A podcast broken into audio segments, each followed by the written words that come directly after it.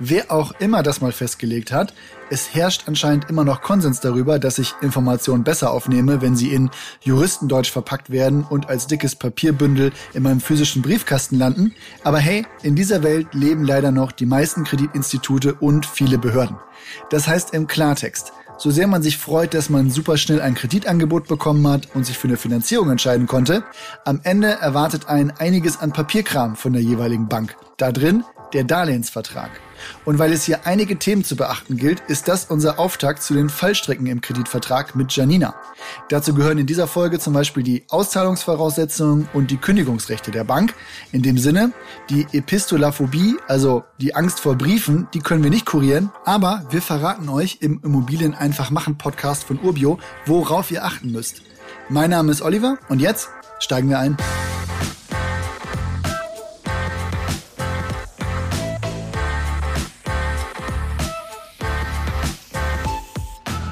Wir wollen ja den Erwerb von Immobilien so einfach wie möglich machen. Wenn es aber jetzt um Verträge geht, dann sind damit Rechte und Pflichten verbunden und die sollte man kennen, bevor man die Unterschrift darunter setzt. Was muss ich denn dabei jetzt auf dem Schirm haben, Janina? Eine Sache, die vielleicht kritisch werden könnte oder zumindest immer wieder für Verwunderungen sorgt, sind die Auszahlungsvoraussetzungen. Die bekommst du nämlich meistens noch nicht im Vorwege, sondern erst zusammen mit den Darlehensunterlagen. Die Bank kann dir aber schon eine Kreditzusage geben, auch wenn sie noch nicht alle Voraussetzungen als erfüllt sieht. Die spart vor allem Zeit und das wiederum verschafft dir beim Kauf vielleicht den entscheidenden Vorsprung. Zur Auszahlung kommt es aber eben erst, wenn du alle Voraussetzungen erfüllt hast. Und da stellt sich dann die Frage, was passiert, wenn sie nicht erfüllt werden können und du den Kredit nicht abrufen kannst. Da steigen wir ja gleich mit der ungünstigen Situation ein. Wie kann es denn dazu kommen? Also, was sind das für Voraussetzungen? Sofern du innerhalb deiner 14-tägigen Widerrufsfrist merkst, dass es knapp wird, die Voraussetzungen zu erfüllen, ist alles unkompliziert. Denn dann widerrufst du einfach. Bei den Voraussetzungen geht es hauptsächlich um Unterlagen und Nachweise. Bringst du beispielsweise Eigenkapital ein, musst du belegen können, dass du dieses auch hast. In der Regel wird in so einem Fall vereinbart, dass du dein Eigenkapital zuerst einsetzen musst, bevor das Geld von der Bank kommt. Also die goldene Regel Eigenkapital vor Fremdkapital. Aber es können auch andere Unterlagen sein, wie zum Beispiel Unterlagen zur Immobilie Unterlagen zur Bonität. Also kleiner Hinweis, eine Checkliste, welche Unterlagen und Angaben ihr braucht, verlinken wir einfach mal in den Show Notes. Zusatzsicherheiten spielen ja wahrscheinlich auch eine Rolle, oder? Auf jeden Fall. Und gerade dabei kann es eben zu Zeitverzögerungen kommen. Aber bei solchen Sachen geht die Bank definitiv immer auf Nummer sicher. Ich habe gerade erst einen Kunden gehabt, wo das Widerrufsfrist schon abgelaufen ist und auf einmal kamen die Auszahlungsvoraussetzungen und wie hieß es hier so schön? Wir brauchen die Bauunterlagen von 1890. Herzlichen Glückwunsch, das war schwer, aber wir haben es hinbekommen. Wie oft kommt das denn in der Praxis vor, dass jemand in dieses Dilemma kommt? Zum Glück nicht so oft. Falls es aber doch mal dazu kommt, dass der Kredit nicht abgerufen werden kann, bleibt das Geld bei der Bank. Und ab einem gewissen Zeitpunkt müssen Bereitstellungszinsen gezahlt werden. Wenn es jetzt zum Beispiel das Objekt nicht mehr übertragen werden kann, dann gibt es nur zwei Lösungen. Einen Pfandtausch oder aber man zahlt die Vorfälligkeitsentschädigung. Dann nehmen wir jetzt aber mal den Fall, die Auszahlungsvoraussetzungen sind alle erfüllt. Was kann mir an anderer Stelle denn noch um die Ohren fliegen? Sondertilgungen sind dann noch so ein Thema. Wenn du die vereinbart hast, solltest du wissen, zu welchen Bedingungen du Sondertilgen kannst. Bei einigen Banken ist die Sondertilgung nämlich nur zu einem festen Termin im Jahr gestattet. Wenn du den Termin verpasst, musst du bis zum nächsten Jahr warten. Genauso gibt es Banken, bei denen der Tilgungssatz gewechselt werden kann. Aber hast du die Tilgung mal erhöht, kannst du sie meistens nicht mehr senken. Ach, wo wir beim Thema Tilgung sind, da fällt mir ein, die können ja auch zu unterschiedlichen Zeitpunkten beginnen. Also entweder mit Vollabruf des Darlehens oder erst nach einer gewissen Zeit. Und dabei ist dann egal, wie viel Geld ich bereits abgerufen habe. Stimmt. Gerade beim Neubau kann das ein wichtiger Punkt sein, auf den du achten solltest. Denn da lässt du je nach Baufortschritt einen gewissen Teilbetrag auszahlen. Okay, das sind ja alles Sachen, die ich selbst in der Hand habe, zumindest mal mehr oder weniger.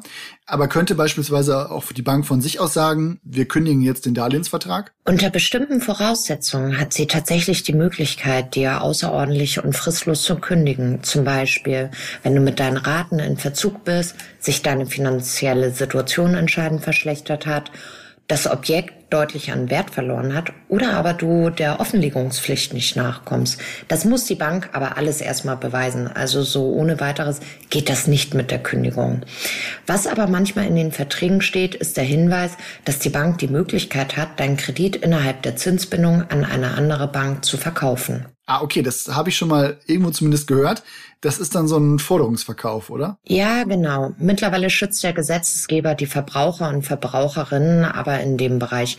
Das heißt, Darlehen dürfen jetzt nicht mehr ins Ausland verkauft werden und wird die Forderung innerhalb Deutschlands verkauft, muss der neue Darlehensgeber aber auf jeden Fall die Kreditbedingungen eins zu eins übernehmen. Dann nehmen wir jetzt mal den Fall, ich habe eine Immobilie nicht zur Kapitalanlage, sondern zur Eigennutzung gekauft und jetzt muss ich die innerhalb der Zinsbindungsfrist wieder verkaufen. Zum Beispiel, weil ich umziehe. Kann ich den Vertrag dann einfach so kündigen? Wenn du deine Wohnung oder dein Haus verkaufst, kannst du damit den Kredit vorzeitig zurückzahlen.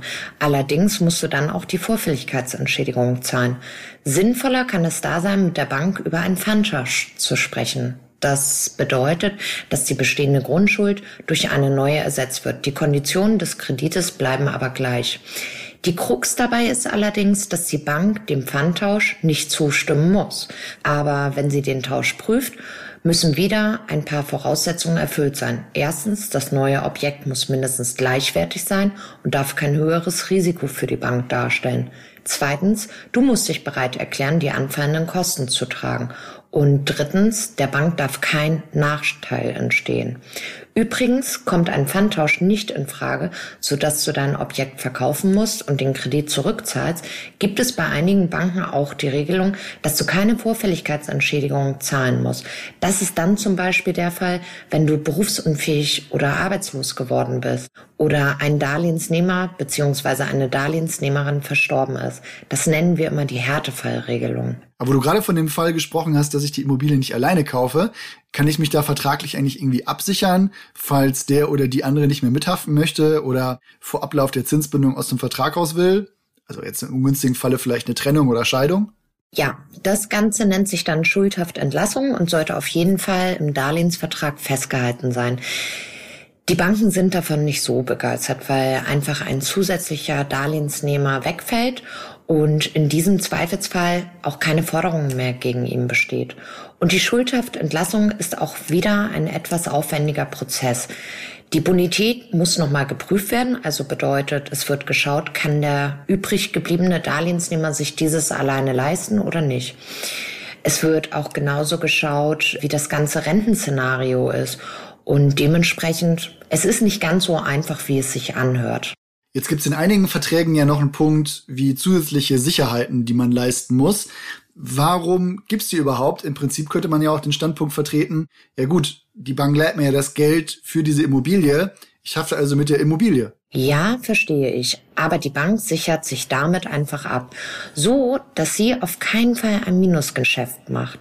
Wenn du deinen Zahlungsverpflichtungen nicht nachkommst, dazu kann beispielsweise eine Bürgschaft oder Grundschuld als Sicherheit angegeben werden.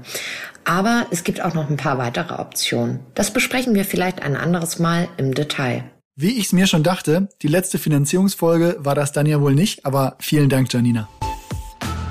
Wie Janina es schon angedeutet hat, das wird nicht die letzte Folge zum Thema Kreditvertrag gewesen sein. Durch die meisten Klauseln, die einem so in freier Wildbahn begegnen können, werden wir uns auf jeden Fall noch mit euch durcharbeiten. Für den Auftakt gilt es aber vielleicht noch zu erwähnen, sich Themen wie die Sondertilgung sogar mal im Kalender zu notieren, um da keine Frist zu verpassen. Besonders in Zeiten mit hoher Inflation finde ich es nochmal ja, überlegenswert, auch bei Kapitalanlagen mehr in die Tilgung zu stecken. Das erste, was einen aber wirklich beschäftigen sollte, das sind die Auszahlungsvoraussetzungen.